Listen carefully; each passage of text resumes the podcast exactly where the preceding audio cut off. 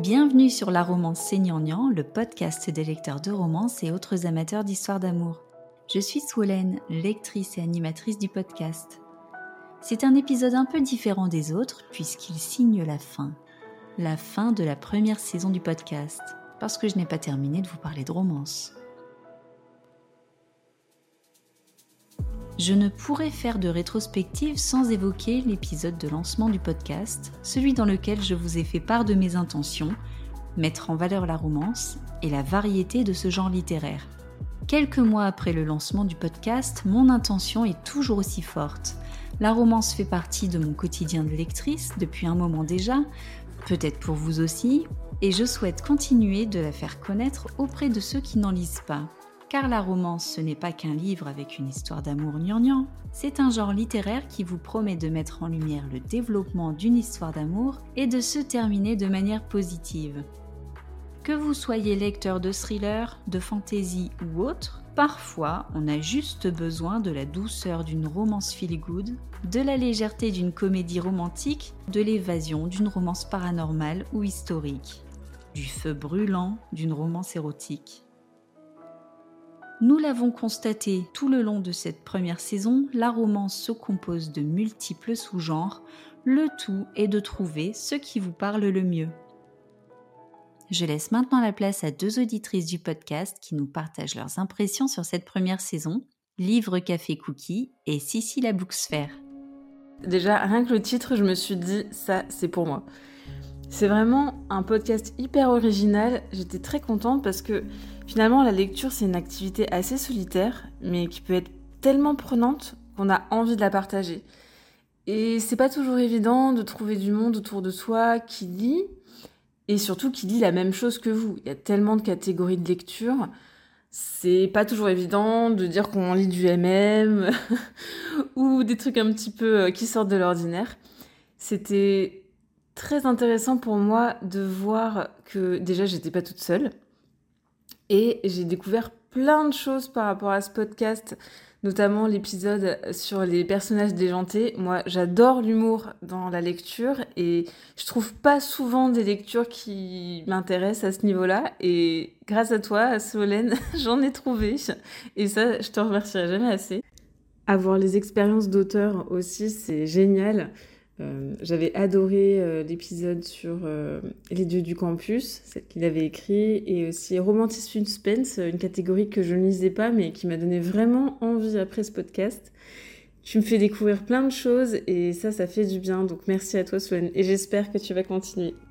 Vivement la saison 2 Il n'y a pas beaucoup de podcasts autour de la romance, il y en a peut-être 3-4. Et c'est vrai que je reviens vers le tien euh, à chaque fois. En fait, euh, je l'écoute euh, en voiture le matin et le soir pour aller et rentrer du travail.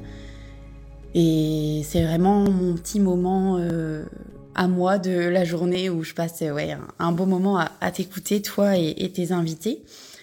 Qu'est-ce que j'aime dans le podcast? Franchement, je pense qu'il y a tout.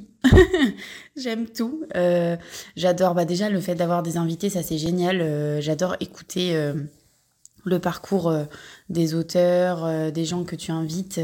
J'adore écouter voilà leur, leur petite vie, ce genre de choses-là tout ce qui est euh, processus créatif aussi, je trouve ça hyper intéressant.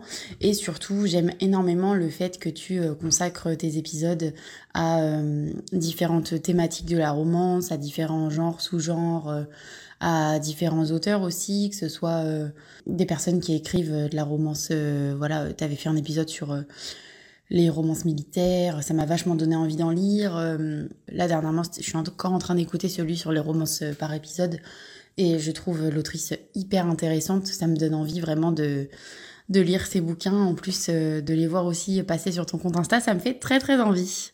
Et j'espère que tu continueras de me faire rêver tous les matins et tous les soirs.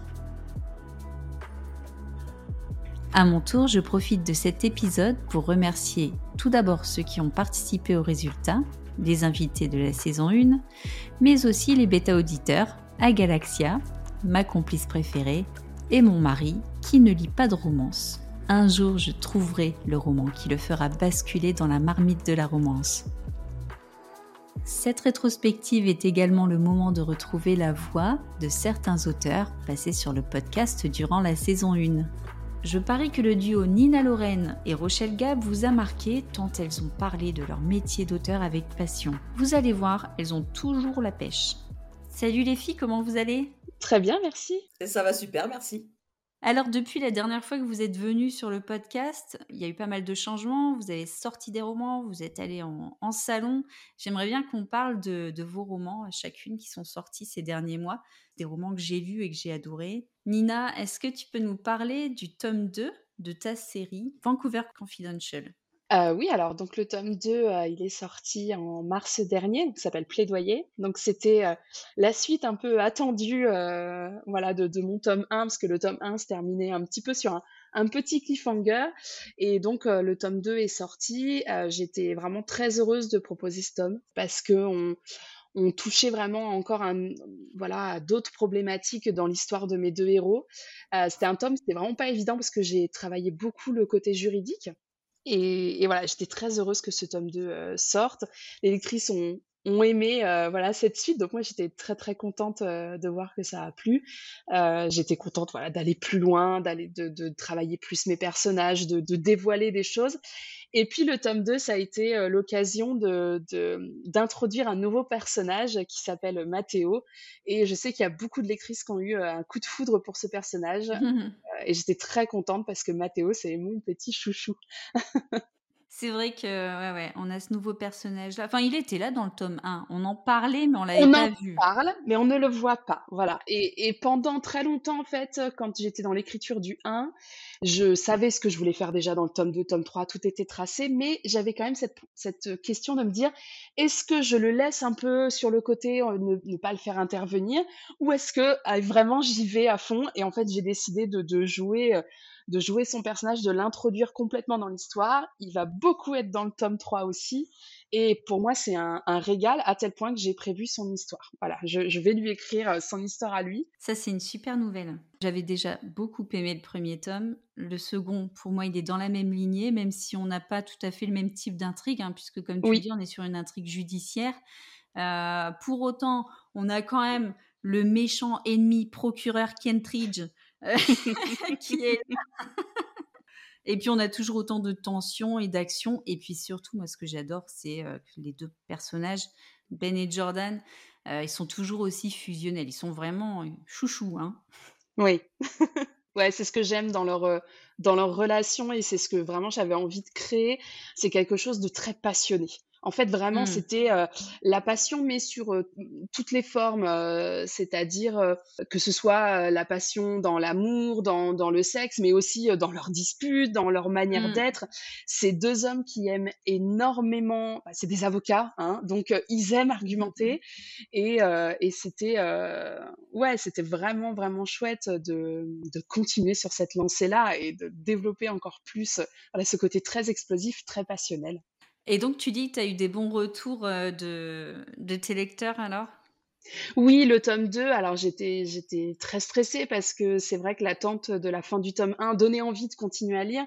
Et je me suis dit c'est terrible quand on promet en fait aux lectrices un, espèce de, beau soufflet, voilà, on, le sort de du four et il, il s'écroule croule complètement, mais ça n'a pas été le cas, euh, voilà, les, les, retours que j'ai eus ont été euh, ont été aussi bons que le que pour le tome 1. Ça m'a fait vraiment énormément plaisir, ça m'a beaucoup rassurée mais ça ne m'a pas enlevé le stress pour le tome 3. Et d'ailleurs, euh, on attend euh, le, tome 3, là, il va bientôt sortir. Oui, le 13 juillet, il sort euh, en numérique. le roman est prêt, voilà, tout est terminé. Les services presse ont même été envoyés, donc on est vraiment sur la dernière ligne droite. Donc voilà, je suis très impatiente. Je ne suis quand même pas très rassurée parce que ce tome 3 va être plus lent. C'est un, il va mettre, c'est un, roman qui, qui est d'ailleurs qui est beaucoup plus gros. Euh, il fait à peu près 30 000 mots de plus que le tome 2. On arrive à une bête à peu près de, de 163 000 mots, je crois, ou 165. Donc c'est vraiment un très gros roman, mais c'était nécessaire pour moi de terminer la série sur quelque chose vraiment de construit et qui se boucle bien, que toutes les intrigues en fait euh, Mmh. euh, se terminent, qu'on ait les réponses à tout. Euh, et donc c'est pour ça qu'il est peut-être un petit peu plus lent que les autres, mais euh, on va retrouver les mêmes euh, voilà la même recette euh, qui fait voilà que je les aime tellement tous les deux. Toujours cette passion entre ces deux hommes. Ils vont avoir euh, affaire à d'autres défis. Euh, voilà il y aura donc le, le grand méchant de la saga qui va faire son apparition définitivement. J'espère vraiment euh, que les gens vont se régaler autant qu'avec le tome 1 et 2 parce que moi c'est- ça a été vraiment euh, un tome qui m'a euh, provoqué énormément d'émotions. J'ai beaucoup pleuré euh, en écrivant ce roman. Euh, j'ai beaucoup torturé mes personnages. Je ne vais pas euh, le cacher. Mon éditrice m'a dit que j'ai été vraiment implacable. Mais à la fin, euh, voilà, je vous promets une belle histoire. Est-ce que tu l'as lu, Rochelle? Oui, je l'ai lu, le tome 2. Pas le tome 3, euh, forcément. Alors, Oui. euh, bah justement, euh, moi, le tome 2, je trouve encore plus puissant que le tome 1. Parce que je trouve que ça va encore plus en profondeur. Qu'au Mm. niveau euh, du tribunal, eh ben, on, euh, il y a une vraie présence, euh, il y a un procès, euh, ça va loin. Je trouve que euh, Nina maîtrise super bien l'intrigue, les joutes verbales, euh, les relations, les moments euh, passés, présents. Enfin, non, mais c'est euh, c'est il est- c'est ju- juste euh, super bon. C'est super bon. Allez-y. C'est une saga. Et alors moi, le troisième, j'ai hâte parce que justement, ce que tu dis, ça m'intéresse. D'aller en profondeur, de prendre son temps, de de, de vraiment décortiquer les, les choses, les sentiments, les événements. Moi, c'est mon truc. j'adore ça. Donc, moi, je, me- je, je sais, je sais que je vais me régaler. Rochelle, de ton côté, on a quitté Walsh et Lockwood Ouais. euh, et on découvre un nouveau mix américano-russe avec le transfuge. Les retours sont très bons. Est-ce que tu peux nous en parler? Oui, c'est vrai que j'ai eu euh, peu de retours, mais euh, tous euh, excellents. J'avoue que je ne m'attendais pas parce que je pensais qu'il y aurait un peu plus de réticence. Ça n'a rien à voir avec la saga, c'est beaucoup plus lent, il y a plus d'introspection, il y a plus les personnages, ils, ils- ils- ils, se tournent autour, ils s'apprennent, il y a, il y a une tension qui monte, une tension Mm. amoureuse, une tension sexuelle. J'ai voulu quelque chose un peu slow burn, enfin, quelque chose qui monte en puissance. Et les, les lectrices l'ont ressenti, donc euh, moi, pour moi, euh, c'est, je suis au paradis. hein. Alors, le, le transfuge, en fait, c'est l'histoire de, de Kolia, qui est un interprète euh, russe et qui va fuir son pays peu de temps avant l'invasion de l'Ukraine par l'armée russe. Il arrive aux États-Unis, il est un peu harcelé par le FBI qui s'imagine que c'est un espion de Poutine. Et là, il va faire la rencontre de Evan Ashford, qui est euh, un célèbre peintre et qui va lui demander d'être son modèle. Alors un modèle très particulier, je ne dirais pas euh, quoi, comment, pour pas, pour pas spoiler, mais euh, et, et voilà, il va être son modèle et va euh, commencer entre eux une histoire euh, que j'ai voulu intense. Voilà, j'espère avoir réussi, avoir réussi ça. Ouais, c'est le mot. euh, moi aussi, j'ai trouvé, j'ai trouvé leur histoire vraiment intense et euh, ça m'a d'autant plus marqué que on a des scènes très simples, mais alors qui ont une, qui ont une intensité en fait au fil des, des phrases, qui m'a vraiment impressionnée en fait, en fait en termes d'écriture. Et puis, je trouve que c'est un roman qui a plusieurs, euh, plusieurs faces, c'est-à-dire que on a cette partie où ils sont ensemble dans l'appartement d'Evan, euh, où on a l'impression d'être avec eux dans l'atelier d'Evan. Et puis, il y a Oui. d'autres moments où tout, tout ce qui concerne euh, Colia, bah, c'est complètement différent. Enfin, on est vraiment comme si on était dans des, des univers différents. Et puis après, on a les interrogations qui arrivent. Et des fois, je me dis, mais qu'est-ce que tu nous fais, Rochelle? Qu'est-ce que c'est? Ça n'a pas l'air. C'est bizarre ce que tu nous sors là. Puis finalement, à la fin, il y a tout, tout est révélé à la fin. Il n'y a plus de questions. Enfin, moi, c'est ça que j'ai, qui m'a vraiment marqué dans, dans ton roman. Voilà, moi je je voulais pas faire un roman euh, entièrement dans l'atelier. Je voulais que ça soit d'ab- d'abord un romantique suspense parce que moi j'aime les intrigues, donc je voulais quand même un suspense. Et euh, alors pour tout ce qui est l'écriture de ce qui se passe dans l'atelier, franchement j'ai tranché dans le vif. J'ai été impitoyable. Tout le superflu dans mon écriture, je l'ai viré. C'était dur hein, parce qu'il y avait des passages que je trouvais euh, magnifiques, mais qui étaient euh, qui n'avaient pas leur place, qui Mm. alourdissaient l'atmosphère. J'ai viré. Et j'ai énormément travaillé mes phrases parce que je me suis dit, je veux que ça soit presque minimaliste, mais que ça soit là, que ça soit intense, qu'on le lise et qu'on, euh, je voulais accrocher le lecteur. Hein. Et, et c'est pas évident de faire un huis clos. Alors moi, j'adore les huis clos, j'adore lire les huis clos, mais je me dis, waouh, en écrire un, c'est mmh. coton, quoi. Et je voulais, je voulais ça. Alors bon, ils sortent de cet appartement parce que je, voilà, j'avais besoin d'action quand même. Mais euh, c'est pour moi, c'était tout nouveau d'écrire un, huis clos sur la moitié du roman. Euh, mmh. C'était quelque chose de, mais ça a été une écriture d'une émotion. Je, je, me suis lâchée dans mon émotion. Je voulais retranscrire quelque chose, et ça a été, mais épuisant. Je suis euh, sortie rincée de cette écriture. C'était un, un, gros travail euh, pour que ça soit euh, vif, que ça soit pas ennuyeux. C'est ça en fait. Moi, j'essaie de à chaque fois de, de chasser l'ennui. Tous les passages qui peuvent être un peu ouais bon, j'essaie de chasser ça. Alors c'est pas évident parce que moi j'aime la littérature, donc j'aime les jolies phrases, les belles tournures.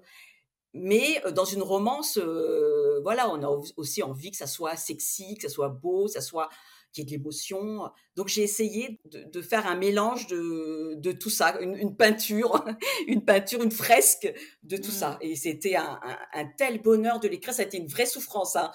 Mais ça a été un tel bonheur et, les, quelques retours que j'ai eus, la façon dont les lectrices ont parlé de mon roman, je dis, oh, t'as réussi parce que c'est ce que tu voulais transmettre.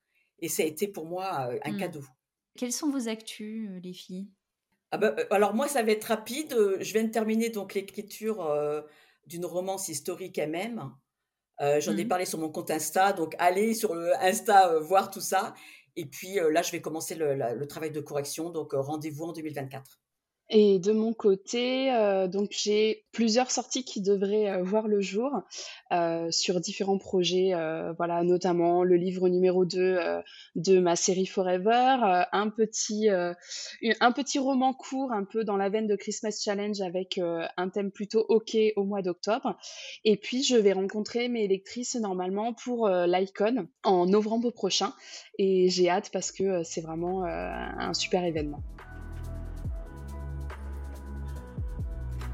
L'épisode 8 était consacré à Lauraline Bradern et la romance militaire, un épisode émouvant et vraiment imprégné de l'ambiance militaire. Voici les dernières actus de l'auteur. Lauraline, comment vas-tu? Bonjour, ah bah, ça va. Un peu surbooké, mais ça va. Bon alors depuis euh, la dernière fois que, que l'on s'est parlé, j'ai vu que tu as été euh, pas mal active hein, sur les réseaux sociaux puisque tu as fait quelques salons. Oui, c'est ça. J'ai fait euh, principalement le salon de Vendargue, à côté de Montpellier, euh, qui était un, très chouette salon où, il y a eu pas mal de monde. C'était le salon Romance Fever, c'est ça hein? Oui, c'est ça. C'était le Romance Fever. Et euh, j'étais très contente de retrouver les lectrices, euh, surtout que j'avais la sortie du tome 3 d'Unité d'élite et la sortie de la réédition de la duologie. Donc, les lectrices étaient au rendez-vous pour moi. Donc, c'était très, très sympa. Et même, je me suis retrouvée, hélas, en rupture de stock euh, du mmh. tome 1 d'Unité d'élite parce que ben, l'éditeur n'avait pas eu le temps de m'envoyer euh, le, complément que j'avais demandé, mais bon, c'est pas grave. J'étais contente de pouvoir rencontrer les lectrices, papoter, revoir les copines auteurs, tout ça, donc c'était très chouette. Et puis après, j'ai fait, euh, là, dernièrement, au mois de juin, un, salon, c'était la première fois qu'ils faisaient ça, un salon très sympa, c'est le salon de la cigale qui dit à Dréasque, dans les Bougeronnes. Mmh Et alors, c'était un salon, on était une quarantaine d'auteurs, c'était très mélangé. Euh, c'est généraliste? Ouais, c'était généraliste, mais c'était quand même. Il y avait beaucoup d'auteurs de, de romantaisie et de dystopie, un petit peu. C'était un peu plus axé là-dessus. Mais c'était. J'ai rencontré des gens fabuleux et l'organisatrice était géniale. Euh, donc même si c'était un petit salon où il y a eu un peu de monde, mais c'était un premier salon, donc forcément il n'y avait pas une, une affluence euh, phénoménale. Et puis, c'est dans un petit coin, dans un petit village, tout ça, mais c'était très, très bien et super bien organisé. Donc, j'étais très contente. Et s'ils en font un deuxième, je suis partante, mais de suite. Je me souviens que dans nos échanges, je ne sais même plus si je l'avais conservé dans l'épisode ou si j'avais coupé, nous avions parlé du fait que tu as encore un peu de mal à parler de tes, de, tes romans. Tu peux pas trop en parler dans le milieu professionnel par rapport à ton métier, mais euh, toujours cette petite barrière par rapport à tes proches aussi. Est-ce que aujourd'hui tu assumes un peu plus tes romans? Alors, Euh, avec mes proches proches, c'est-à-dire mon mari, mes enfants, oui, parce que maintenant, euh, même ils participent pour les choix des couvertures, ce genre de choses et tout ça. Donc, euh, cette barrière-là, je l'ai plus parce qu'au début, ils ne savaient même pas que j'écrivais. Hein. Ils ont découvert que j'écrivais quand j'ai sorti les premiers livres, quand ils ont été édités en fait par la maison d'édition. Donc, ils savaient pas que j'écrivais. Donc là, c'est vrai. Et puis bon, là, ils me voient beaucoup maintenant parce qu'avant, j'écrivais la nuit je ne dormais pas la nuit, donc je fais la nuit. Là, et maintenant, ils me voient dans la journée et tout, donc bon, forcément, ils sont beaucoup plus euh, dans, dans, dans, le coup, on dira ça comme ça. Puis en plus, même, mmh. je vois mes garçons, euh, ils me préparent des playlists avec euh, des, des, des, tributes militaires, etc. Quand je fais des romances militaires pour, l'inspiration et tout. Même ma fille, elle arrive, ah maman, regarde, cette musique, elle est super, elle est péchue et tout. Voilà. Donc, c'est vrai qu'ils participent beaucoup plus. Euh, bon, pour les choix de couverture, c'est souvent le conseil de famille. Ah non, j'aime pas celle-là, j'aime pas celle-là, euh, moi je préfère celle-là. Bon, donc, c'est vrai que du coup, tout le monde s'y met un peu plus. Après, au niveau professionnel, euh, je reste toujours extrêmement discrète parce que voilà, ça pose problème. et au-delà, chez nos, chez nos amis, non, j'en parle pas. Euh, alors c'est vrai qu'il y en a quelques-uns qui le savent, qui l'ont découvert, parce que mes enfants plus petits ont, mis les pieds dans le plat, on dira ça comme ça. Donc c'est vrai que les parrains, les marraines de mes enfants le savent.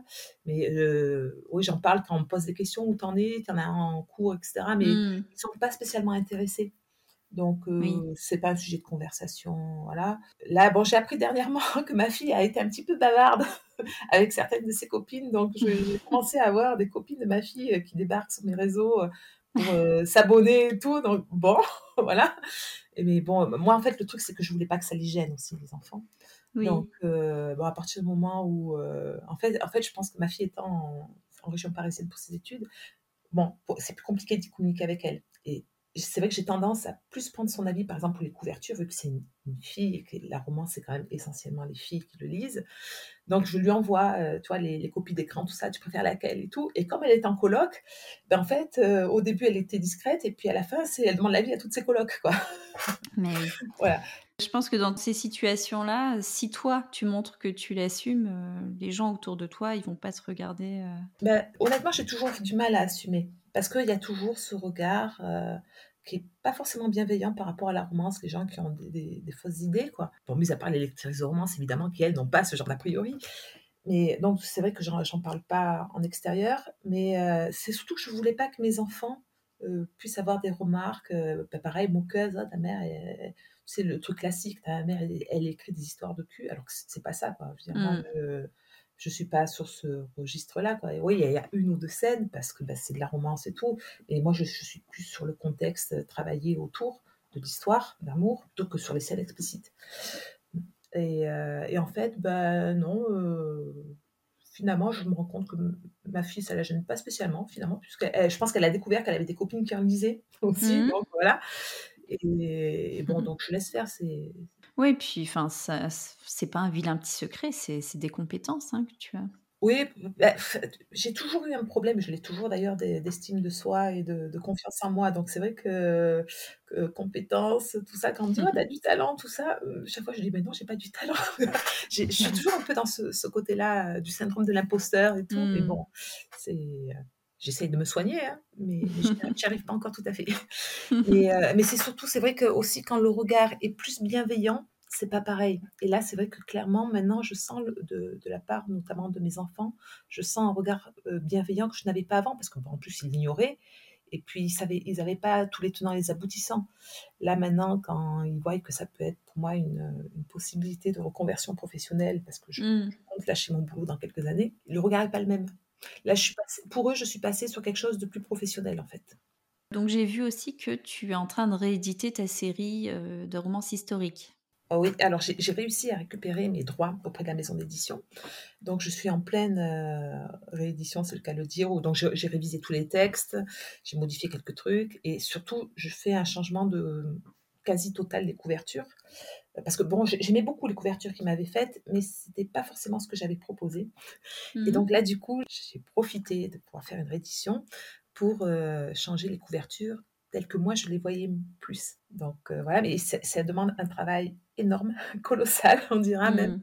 parce que ben, euh, bon, le texte malgré tout, il y a quand même du boulot dessus à refaire un petit peu. Et puis, c'est surtout toutes les mises en page, parce que ben, les maisons d'édition, quand elles te rendent tes droits, elles ne te rendent pas le fichier. Donc, tu reprends tout depuis ce que le, dernier que toi, tu avais, qui n'est pas forcément le bon, tu refais les mises en page, machin, tout ça. Et comme je suis une grande indécise, je, je consulte mmh beaucoup mes lectrices pour le choix des couvertures, notamment, pour des petits ajustements d'arrière-fond, de machin, de couleurs, voilà comme j'ai la chance d'avoir quand même un lectorat qui est très fidèle, bah, ça va être les principales intéressées, mes lectrices, donc bah, je les sollicite un petit peu à ce niveau-là. voilà. Et puis, euh, on avait fait le 4 mains avec Pascal Stephens pour le concours Fixia, on avait été finaliste. Mmh. Bon, on n'a pas été lauréate, mais euh, on, a, on veut retravailler un petit peu le texte et il va partir en soumission euh, dans une autre maison d'édition. D'accord. Mmh. C'était dans le milieu du sport euh, automobile ou? Euh, Non, c'était les courses de moto-endurance. Et donc après, euh, à voir, parce qu'en fait, on, a obligation de le présenter à une maison d'édition. Et en fonction de, la réponse à la maison d'édition, ben après, on pourra faire les motifs éventuellement qu'on veut et peut-être en auto-édition ou ailleurs, je sais pas, on verra. Donc on a ça aussi en suspens. Et puis sinon, une fois que tout ça sera terminé, il faut que je me replonge dans l'écriture des, deux textes, trois textes même, que j'avais mis en pause maintenant depuis, ça doit faire pas loin d'un an, quoi, depuis que, depuis que j'ai commencé les, même plus d'un an, depuis que j'ai commencé l'écriture du tome 3 du Mythe d'élite.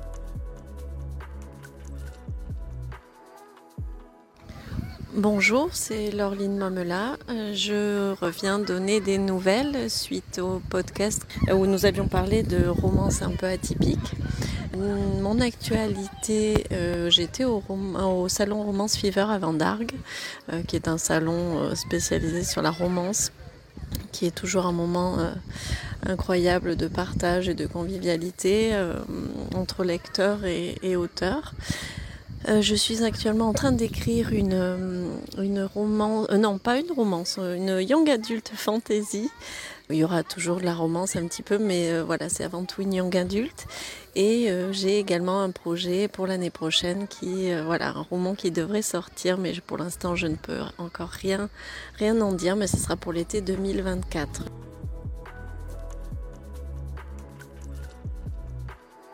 Bonjour Brett, merci de revenir sur le podcast pour nous faire un petit point sur tes actus. Merci de m'avoir réinvité. Malheureusement, ton acolyte de la dernière fois, Calliope Verdé, n'a pas pu se joindre à nous cette fois-ci. Alors on pense quand même à elle. Elle nous avait parlé d'une urban fantasy qui allait sortir, Sœur d'armes. Effectivement, donc son, ce, ce, tome qui est une préquelle de Tara Diddle est maintenant disponible. Et donc toi, Brett aussi, tu nous avais parlé d'une nouvelle parution. Est-ce que tu peux nous en parler un peu?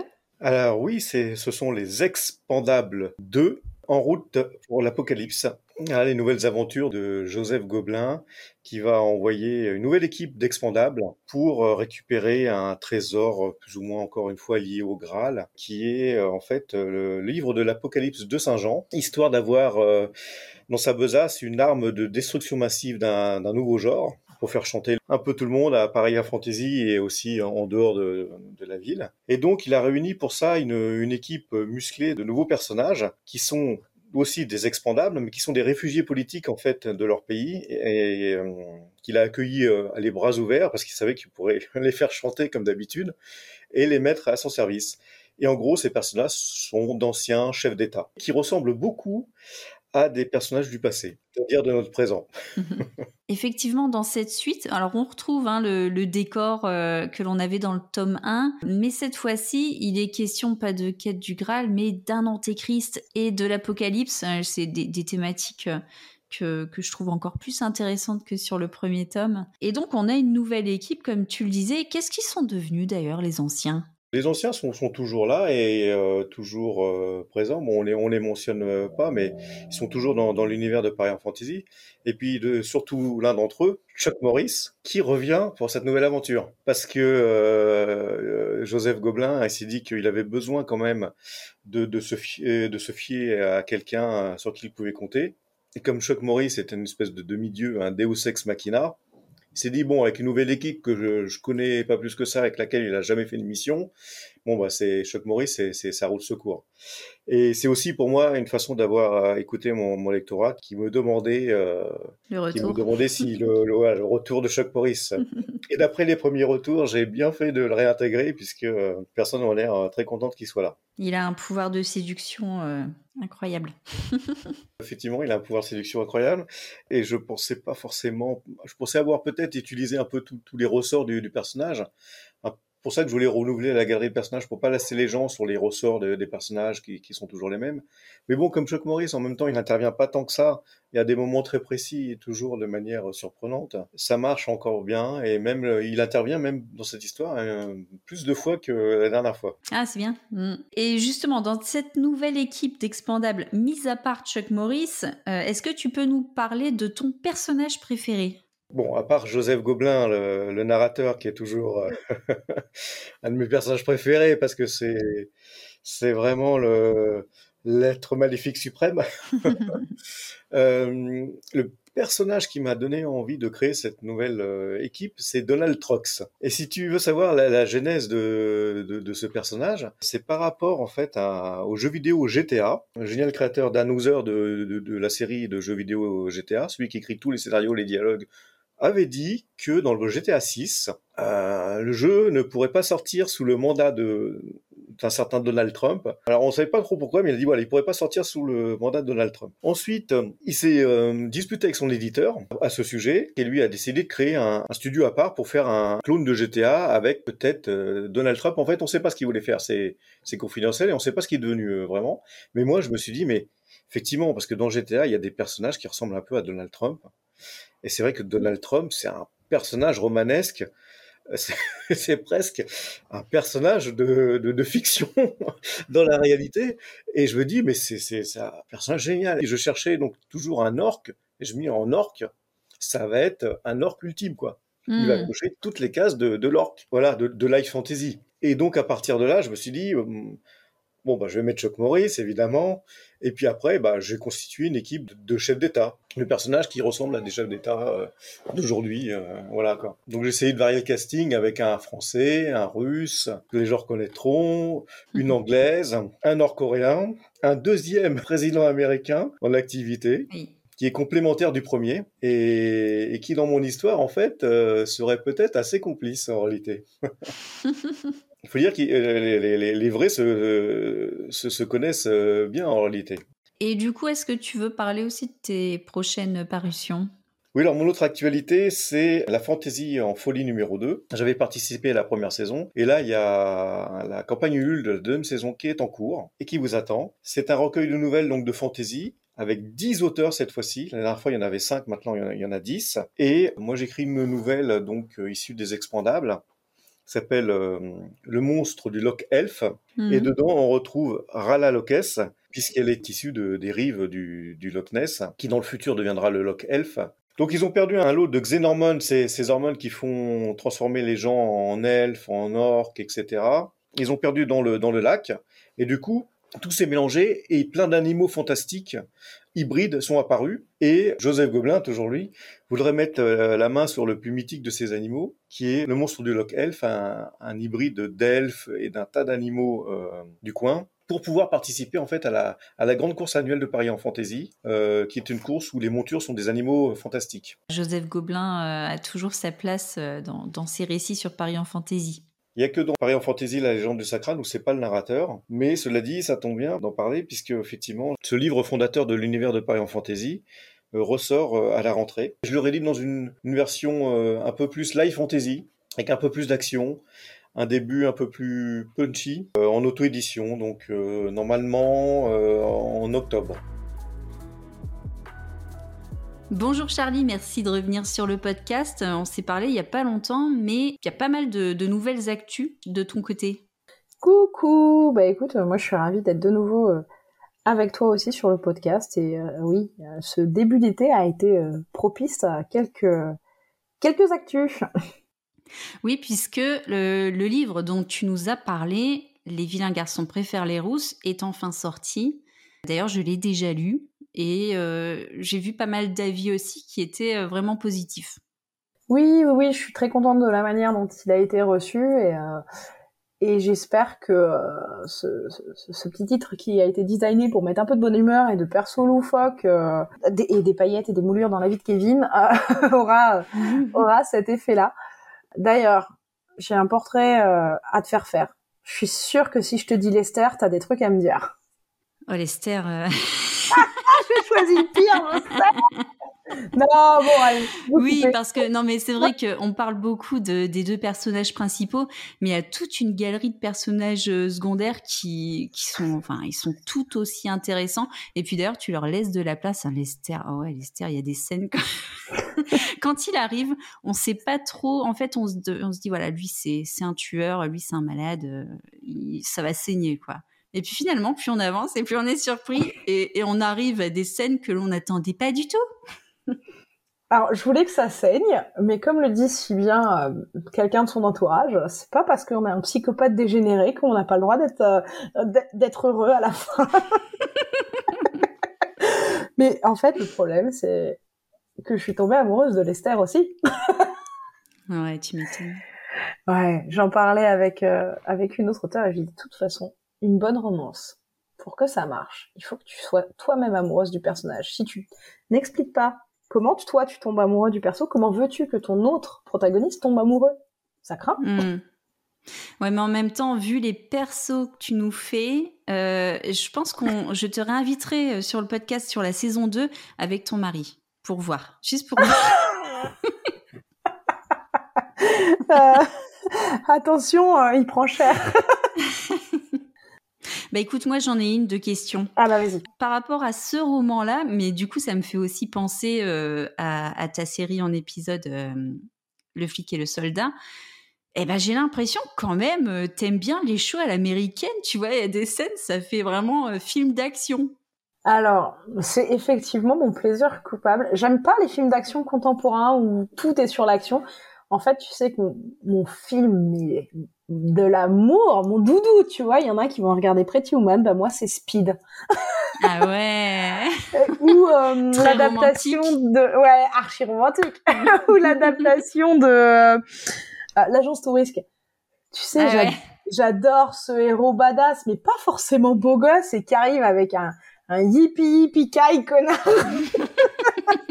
tout, tout pour placer la bonne réplique. Et, et, clairement, ouais, je pense que ça se sent dans ce genre de titre euh, que, que, je me fais un kiff sur la sur la scène d'action ridicule. Et tu sais, la prendre à contre-pied en fait. Ouais. On peut peut-être parler de, de ton héroïne, Samy. Finalement, quand tu commences le livre, tu te dis mais Samy, c'est la plus normale du groupe quand même. ça a l'air d'être la plus équilibrée. Pour autant, euh, plus tu avances dans les chapitres, et plus tu te rends compte que, bon, oui, elle a quand même un environnement familial euh, qui l'influence, euh, qui est un petit peu particulier. Bah, c'est vrai qu'avec avec Samy, j'avais envie, bah, tu vois, pour rejoindre ce que tu disais sur les shows américaines, j'avais envie de, sortir ce personnage de de nana un peu badass, un peu couillu, limite à la Michelle Rodriguez, tu vois, dans, dans Fast and Furious, sans le côté archi vulgaire de Michelle, merci.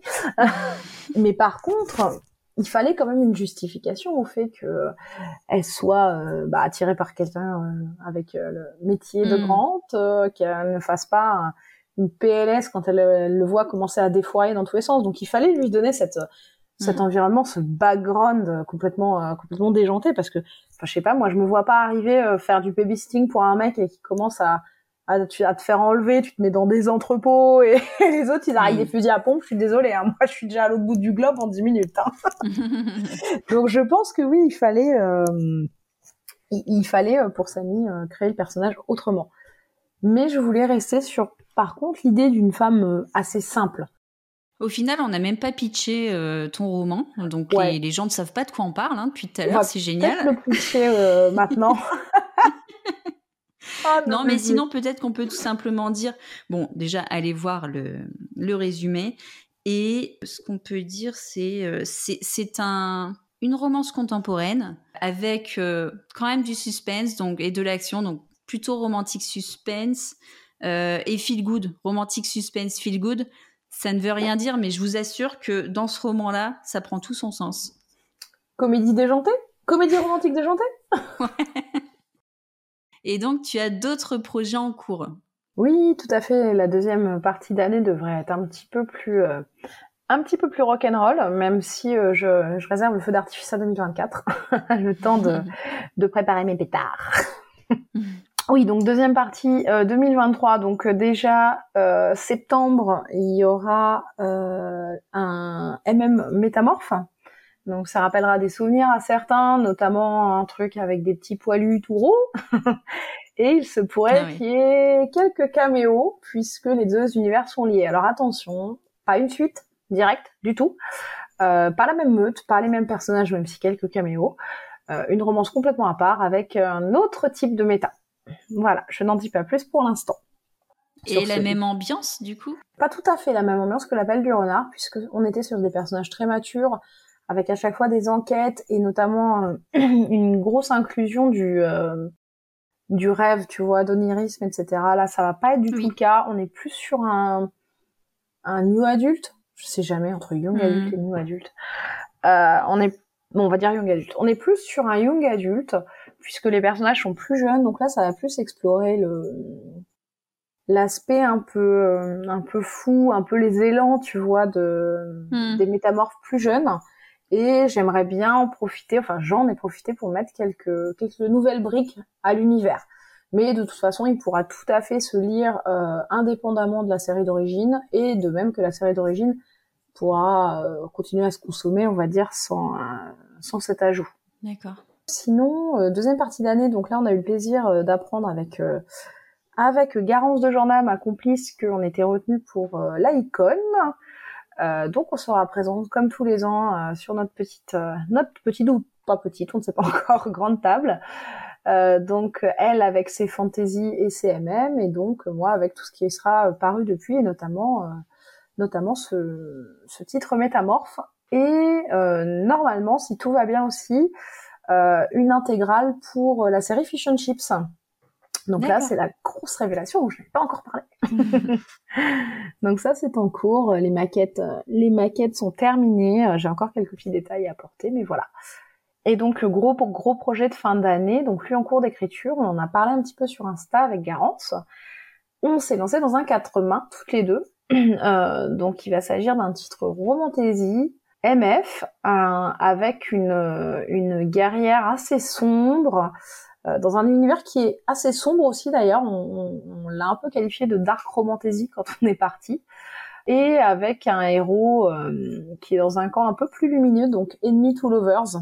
Mais euh, je vais pas en dire beaucoup plus pour l'instant. Alors celui-ci, ouais, là le pitch, moi j'ai hâte. Et par contre, on est sur euh, plutôt une parution sur euh, de- début 2024. Alors, la grande inconnue actuellement, c'est euh, c'est autour de la rare. Parce que moi, normalement, je suis à la Ah oui. rare. Enfin, c'est c'est prévu. euh, mais pas Garance. Donc, en fait, on aimerait bien signer toutes les deux. Euh, donc, peut-être qu'on on essaiera d'organiser si... euh, on le vise pour avril.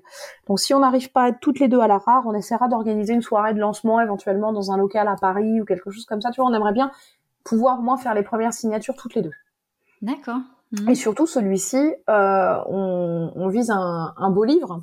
Donc, Ouais. euh, jaspage, euh, Oui. brochet, de, voilà, belle illustration. On a, on a sélectionné notre illustratrice, on était trop contente d'avoir la personne qu'on voulait. Et là, on a hâte de commencer à bosser sur le projet.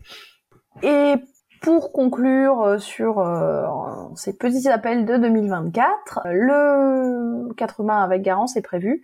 Et j'espère aussi pouvoir proposer une exclue pour la rare, euh, toute seule cette fois-ci, plus euh, dans le domaine de l'urban fantasy, pour revenir un petit peu, euh, alors pas du tout à ce que j'avais fait euh, avec l'appel du renard, et pourtant, euh, encore une fois, quelques petits ponts, quelques petites connexions. Mais celui-ci, euh, je n'en dis pas plus pour l'instant parce que j'ai à peine commencé à travailler dessus. Et donc voilà pour les petits projets euh, 2023-2024 qui risquent d'être bien, bien occupés. Je me ferai un plaisir de vous retrouver sur les plateformes d'écoute dès septembre 2023. En attendant, le compte Swollen LRCG Podcast reste actif cet été avec des avis lecture. Mais surtout, je profiterai de ces quelques semaines de break pour préparer la saison 2 et réfléchir à quelques nouveautés. Je peux déjà vous dire que nous parlerons toujours de romance avec des auteurs et des professionnels du livre. Dans une ambiance cosy et intimiste, j'inviterai les auteurs à se livrer à nous sur leurs pratiques d'écriture, leurs inspirations et leur parcours de vie. Je vais également réfléchir à vous laisser un peu de place dans ces épisodes en vous donnant la possibilité par exemple de poser des questions à mes invités.